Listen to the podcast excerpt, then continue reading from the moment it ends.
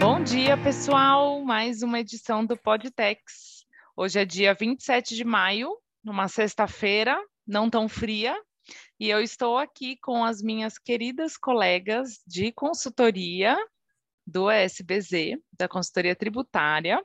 Uma participação nova hoje, mais uma. Vocês estão vendo que a gente tem trazido os no nossos integrantes aqui da equipe também para comentar um pouco alguns temas. Então, minha parceira de sempre, Ana Carolina Bonomi. Bom dia, Carol. E a Ana Beatriz Amaral, aqui, que fazendo a sua estreia. Bom dia, meninas. Bom, Bom dia, dia meninas. Bom dia, Ana B. Já vou chamar de Ana B, que é o que a gente sempre é chama Ana. aqui, né? É muita Ana. É, a gente tem aqui, pessoal, é, é, quem está familiarizado com a nossa equipe, é engraçado, porque a gente tem Daniela, Danilo, Ana de um lado, Ana do outro, Carol de um lado, Carol do outro. A gente tem eh, os nomes, eles se repetem. é engraçado, mas requisito mínimo para compor a equipe. A gente brinca que é que os nomes, a gente acaba sempre tendo integrantes de nomes iguais aqui. O nome faz parte do currículo, né? É isso, gente. É, bom. bom, vamos lá. Aqui na nossa pauta, a gente tem três temas. É, a, a, Ana B vai começar falando das alterações mais recentes do IPI. Acho que todo mundo tem visto bastante aí na mídia. Ela vai contextualizar a gente, vai trazer aqui alguns aspectos interessantes, mais recentes, para dar uma, uma esclarecida no assunto aqui para todos os nossos queridos ouvintes. Depois também a Carol vai comentar sobre o projeto de lei complementar, um projeto aí que já gerou certos questionamentos pelos nossos clientes. É um projeto ainda, ainda está em apreciação ali nas comissões, mas ele trata de transformação de créditos de ICMS em ativos virtuais negociáveis. Então, é um tema novo, é um tema interessante. A Carol vai também trazer diversos comentários aqui sobre o tema. E, por fim, a gente vai falar também de um agravo interno é, num, num, recurso especial pelo STJ, que foi analisado de forma colegiada pela primeira vez. Não é um assunto também é, que trouxe muita repercussão ou que trouxe algo. É, algum posicionamento muito novo, mas é um tema aí que a gente sempre acompanha, né? Tudo que trata de contribuição previdenciária, a gente também acompanha, então é, essa decisão aí fala da, do IR-fonte na base de cálculo da contribuição previdenciária patronal. Então, a gente também vai comentar um pouquinho disso. Bom, é com você, Ana B. Bom, gente, eu vou tentar esclarecer, mas é uma, um assunto aqui que ainda não tem um, uma decisão final sobre o que, que vai acontecer. Acho que bastante gente está acompanhando notícia é, sobre as reduções do IPI, mas qual que é a discussão em torno dessas alterações. A gente tem é, tido desde dezembro do ano passado várias publicações de decretos né, para alterar a TIP, né, a tabela do IPI, é, mas tem três decretos em específico que importam mais para a nossa discussão. É, o primeiro, né, que foi publicado em fevereiro de 2022, que reduziu as alíquotas do IPI para a maioria das mercadorias é, em 25%. O segundo decreto ele alterou para zero a alíquota da, dos, das mercadorias de concentrados para elaboração de, de bebidas não alcoólicas, como refrigerante. E o terceiro, que reduziu novamente as alíquotas do IPI de maneira geral em 35%. Algumas se mantiveram em 25%, mas a maioria é, reduziu em 35%. É, parecia algo benéfico né, para os contribuintes, porque trouxe uma redução da carga tributária é, relativamente ao IPI, é, mas, como a gente tem a Zona Franca de Manaus, é, o estado é, do Amazonas também se sentiu ali preterido, e o Partido Solidariedade ele ajuizou uma ação de, é, declaratória de inconstitucionalidade no STF é, para tentar é, suspender os efeitos desses decretos. O maior argumento disso tudo é que essas reduções do IPI eles não trazem uma medida compensatória pelo governo. O governo simplesmente reduziu as alíquotas do IPI é, para a maioria das mercadorias em âmbito nacional, mas não trouxe uma medida compensatória para a Zona Franca de Manaus, que tem um incentivo fiscal para promover ali maior emprego, renda e infraestrutura para a região amazônica. Ou então, seja, na B, a gente teve também uma questão política aí rolando por conta exatamente. disso, né? Uma pressão de diversas partes, né? Exatamente. Então, a, a maior, o maior impasse ali dessa, desses decretos, dessas reduções, seria exatamente a ausência de medida compensatória com a Zona Franca de Manaus, porque, embora tenha a, isenção do IPI no, na Zona Franca de Manaus e ainda assim né, teria a tributação das mercadorias, é, mesmo que com uma alíquota reduzida no, nas, demais, é, nos demais, nas demais regiões né, do, do Brasil, é, a Zona Franca de Manaus tem também o processo produtivo básico, que tem condições mínimas para produção do, das mercadorias no estabelecimento fabril.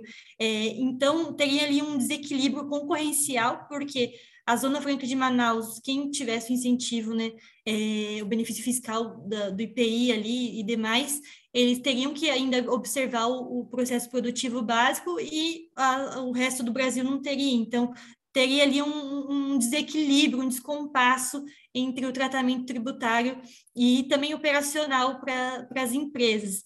Então, nessa ação direta de inconstitucionalidade, foi proferida uma decisão monocrática pelo ministro Alexandre de Moraes. Ele entendeu os argumentos né, da, do Partido Solidariedade, ele acolheu, e na decisão dele ficou é, assentado que as teria a suspensão né, da, dos efeitos da do decreto em relação às reduções da, das alíquotas do IPI, em relação às mercadorias que tivessem concorrência com as mercadorias produzidas na Zona Franca de Manaus e que tivessem é, um processo produtivo básico.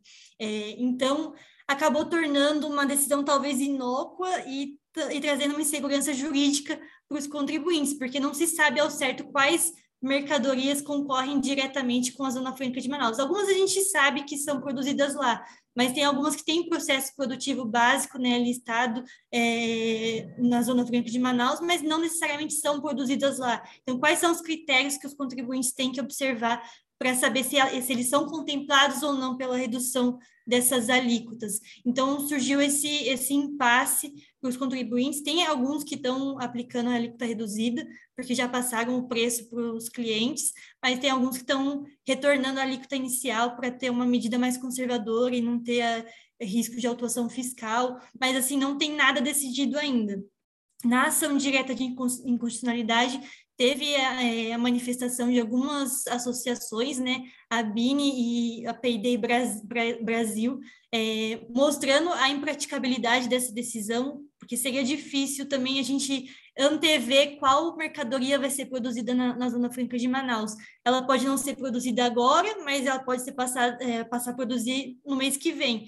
E a partir de quando eu aplico uma alíquota reduzida ou não. Então, não vai ser a, a, a aplicação da alíquota do IPI, não vai ser em, em razão da TIP, vai ser voltada a outros critérios também. Se existe é, a produção na Zona Franca de Manaus e se tem um PPB. Então, você traz outros critérios também para aplicação da, da alíquota de IPI. Então, são esses os impasses. E recentemente, mais especificamente na semana passada, foi proferida uma nota técnica da, do Ministério da Economia para tentar auxiliar é, a AGU na defesa é, nessa ação direta de, de inconstitucionalidade. É, nessa nota técnica, ele traz alguns NCMs específicos é, que tem um maior faturamento na, na, Zona Franca de Manaus. Então, ele trouxe ali é, 60 NCMs na antiga, no antigo sistema harmonizado e traduziu para o novo sistema harmonizado, que corresponde a 65 NCMs, é, e que corresponde também a 95% do faturamento da Zona Franca de Manaus. Mas ainda assim, com essa nota técnica, tem alguns códigos NCM que contemplam mais de uma mercadoria que que são semelhantes, mas podem ter um tratamento diferente. Então, ainda assim, a gente está num, num, limbo ali, é, a gente está numa insegurança jurídica sobre a aplicação desses decretos ou não. A gente vai ter que acompanhar aí o desenrolar da ação direta de inconstitucionalidade, é, mas, assim, é mais um contexto sobre o que está acontecendo do que uma solução, porque solução por hora não temos sobre esse tema, né? Caos, né? Resumindo. É o caos. É o caos, e aí o contribuinte não sabe se aplica a redução, se não aplica, uhum. se fica como está, como está. Realmente um tema, um tema muito. É, e, e, falando aqui, a gente tem muito, muitos aspectos que podem influenciar no desenrolar dessa história, porque a gente tem uma pressão é, também das eleições, que daqui a pouco, gente, já estamos em junho, daqui a pouco as uhum. eleições já estão já estão rolando e, né, e o governo ele faz isso justamente, ele reduz as, as alíquotas do IPI justamente para ter um, uma força aí, a gente vê alguns movimentos com relação à tributação é, partindo do, do governo federal, e aí você por outro lado, né, você tem uma certa resistência, que também faz sentido, né? É, faz sentido e mas gera essa insegurança. Muito bom, Ana B. Acho que você explicou tudo de uma forma tão clara. É, muito bom, excelente. Tema tão difícil, resumido em poucos Nossa. minutinhos aí. Bem assim. É, mas é, volta naquela pauta, né? não adianta muito a gente falar de reforma administrativa, de processos, de código tributário, se a gente não consegue andar com o básico, né, com uma redução de, de alíquota, já vira isso daí. Então, às vezes, a questão do nosso contencioso, ela poderia começar do, sabe, começar do começo, né, sendo aqui redundante. Então, muito Voltar bom aí. É mais, casinhas. É, voltar algumas casinhas. Mais um tema aí, mais um exemplo de insegurança jurídica tributária de, dentro dos milhares que a gente tem. Muito legal, né, Bê? Bom, conta aí pra gente então agora, Carol, desse projeto de lei. Gente, esse projeto de lei bombou aí a mídia. Alguns clientes já vieram, né, perguntar, ah, vou poder usar, como que é? Mas ainda é um projeto de lei, né? Então, é, introduzindo aqui, é um projeto de lei complementar, número 50, de 2022, que ele foi apresentado na Câmara dos Deputados agora no comecinho de abril. Então, ele é bem fresquinho ainda. Ele propõe a criação do programa de desoneração de, da exportação de bens e serviços, né, o chamado, entre aspas, Desonera e Exporta Brasil, com um objetivo de recuperar nossa competitividade comercial, é, economia, enfim, né? E aí, basicamente, o que propõe esse projeto, ele é bem curtinho de ler, né? se alguém tiver é, interesse, entra no site da Câmara e baixe esse projeto, que ele é bem facinho de ler. E aí ele propõe alteração de dispositivos da famosa Lei Candir, né? Que é aquela lei é, que dispõe regras gerais de ICMS. E qual que é a maior inovação desse programa aí, né?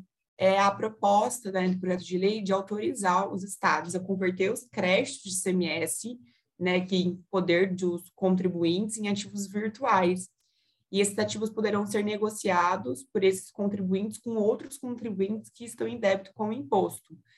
É, então, basicamente, você vai ter cada secretaria da Fazenda do Estado criar aí um processamento dessas notas fiscais, um depósito em conta bancária, que você vai ter que indicar pelo, né, quem tem o dono do crédito, enfim, vai ter que ter todo um procedimento, né, para ser é, instrumentalizado, mas seria muito interessante, porque a gente tem hoje em dia vários contribuintes que possuem um crédito gigantesco, né, milhões aí de CMS não conseguem dar vazão nesse crédito, e eles poderão negociar, né, fazer um negócio mesmo com quem está em débito do, do, do, do, imposto.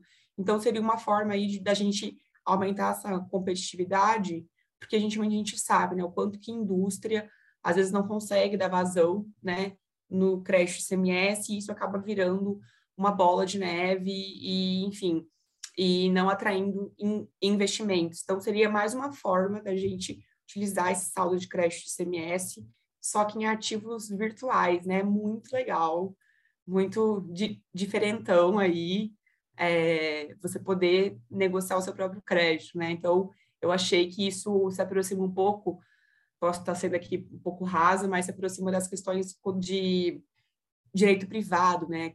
Quando tem um crédito, um banco, num, um tesouro, tal, você pode negociar isso, né? Porque você tem, você é o dono do crédito. Agora quem sabe se esse projeto for aprovado, você vai poder ne negociar crédito de CMS também. Então, basicamente é isso. É um projeto ainda, não foi aprovado, então não tem como a gente utilizar. É, ele ainda está parado lá, né? Vai ser analisado pela Comissão de Finanças e Tributação e pela Comissão de Constituição e, e Justiça, né? Depois ele segue plenário da, da Câmara tem todo o rito de aprovação. Ou seja, ainda vai demorar um tempinho, né, para ele ser aprovado, para ele cumprir com todos os ritos, mas é um tema legal que pode dar certo e que a gente pode aí ajudar a muitos contribuintes a dar vazão nesses créditos gigantescos que tira a nossa competitividade. Então, é isso, gente. Um tema aí, um projeto de lei. Mais né? um projetinho para a gente acompanhar. Acompanhar, exatamente. E aí a gente vai voltando aqui nos próximos episódios, se realmente for aprovado, né? Se, se pode ter alguma alteração. Então, a gente comenta aí nos próximos meses como está esse projeto. Excelente. Muito bacana, Carol. Porque tem muita empresa com um saldo credor de, de ICMS não sabe o que fazer, como monetizar esse crédito, né? Então... Isso vai aumentando, né? Porque vai cada mês aumentando esse saldo credor, milhões mesmo, e aí você às vezes não tem é, fluxo de caixa, de caixa para investir na empresa, comprar maquinário, pagar empregado, aumentar né, a área da empresa, abrir filial, e putz, que legal seria, né, se a gente conseguisse é, se eles conseguissem, os contribuintes, vender, entre aspas, aí, comercializar esse crédito. Então, é isso, e ajudar muito. Muito interessante legal. mesmo. Muito legal. É, por fim, aqui nosso terceiro tema é um agravo interno no recurso especial 1951-995, foi, foi julgado, salvo engano, dia 17 de maio, a decisão foi publicada agora nesses últimos dias dessa semana ainda, acho que dia 25 foi publicada a, a decisão, e, e é um tema não muito complexo e também não muito polêmico, mas é interessante a gente comentar aqui, porque foi a primeira vez que foi analisado de forma colegiada pela primeira turma do STJ, e, e fala da, da incidência né, da contribuição previdenciária patronal sobre a remuneração, né, sobre o rendimento de caráter remuneratório pago aos empregados, se ele é feito de forma bruta ou líquida, ou seja, se a contribuição previdenciária patronal incide sobre o próprio IR-fonte, já que o IR-fonte integraria o rendimento na sua forma bruta, né? E, hum, e o resultado desse julgamento ele foi pela incidência da contribuição previdenciária patronal sobre a remuneração bruta. É, a ministra Regina Helena Regina Costa ela teve um voto vogal aí também interessante, ela traz aspectos é, que, que, esse, que esse caso ele não se assemelha, a gente não está falando sobre a base de cálculo da contribuição, né, como a gente fala do ICMS na base de cálculo de PIS e COFINS, por exemplo, né, ele não se assemelha a esse nível de discussão, é realmente ela também faz a ponderação de que o IR fonte sendo descontado antes, né, sendo retido pela empresa antes de, no momento anterior ao pagamento do rendimento, é, é só um procedimento algo instrumental, né? E não e não que descaracteriza a remuneração no seu sentido bruto e tal. Então, o IR fonte, apesar dele ser descontado anterior ao pagamento, ele integra aí a, o rendimento do empregado e ele deve servir de é, de base para o cálculo da contribuição previdenciária patronal. Né? Então, a gente tem essa discussão que teve esse resultado, comentário aqui bem rapidamente. A gente sempre faz os, é, o acompanhamento dessas, de tudo que, que envolve previdenciário, né, das incidências, das bases, então, dos, do que é indireto, do que é, né, das remunerações, então, esse é mais um, um, um, julgamento bem recente que foi dessa semana e a gente achou interessante comentar.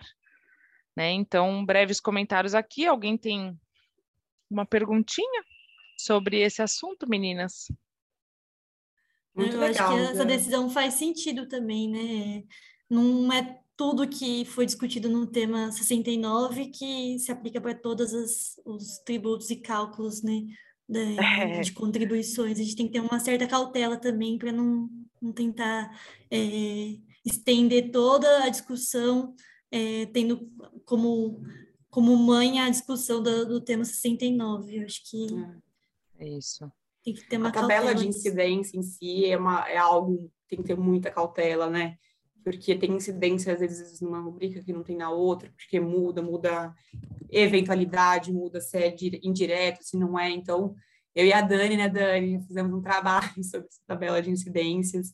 Realmente tem que ter cuidado, e esses julgamentos aí são bem é, importantes para a gente acompanhar, atualizar, entender se, né, como está incidido aí. Então, parabéns, Dani, adorei também o tema. É isso. Então, pessoal, a gente agradece aí a atenção de todo mundo. Até a próxima edição. Bom final de semana. Adorei participar, meninas. Ah, volte sempre. Beijo. Beijo. Beijo.